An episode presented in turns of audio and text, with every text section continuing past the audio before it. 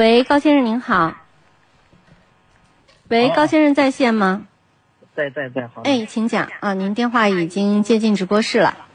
啊，你好，哎，你好，嗯，你好，我想问一下，就是我今天去看了一下比亚迪的那个 S 三，它有一五款和一六款，然后您能不能给我说一下，就是这一五款和一六款有啥区别，还是更推荐我买哪一款？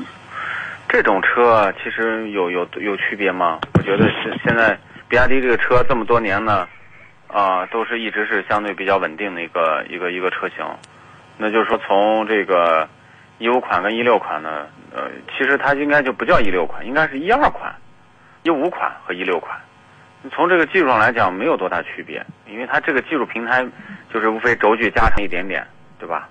对，啊，然后呢，就是在细节当中调整了调整，啊，其他方面没有没有没有太太大的变化。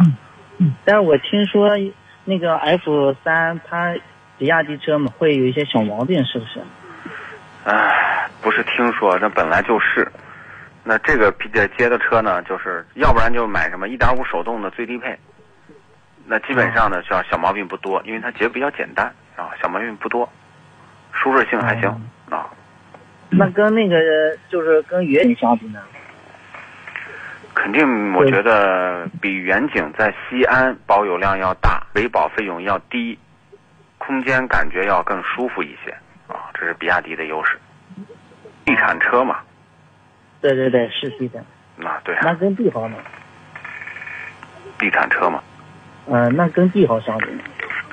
呃，帝豪还是比它要强，那那是毋庸置疑的哦、啊。哦，行，好的，对，那你也给我推荐一款吧。嗯、给我推荐一款，我觉得、呃你的价位呢？价位嗯，稍等一下。好吗？我们先去一下广告。喂，你好，嗯，哦，你好。哎，啊，那那您给我推荐一款六万钱、六万块钱左右的一款车吧。六万块钱的你可以还有一个选择就是艾瑞泽五低配。 i v 和哎五 D 对是吧？啊，艾瑞泽五的一点一一一点五升的低配，哦、对那你觉得这个和帝豪相比呢？啊，那您觉得您推荐的这款车和帝豪相比呢？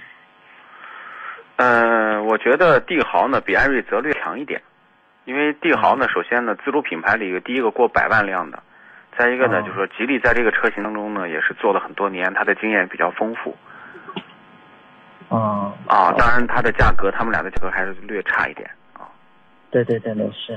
对，嗯，好的，谢谢你啊。哎，没事儿，好了，嗯，好，嗯，再就见这。样，嗯拜，拜。好，再见啊。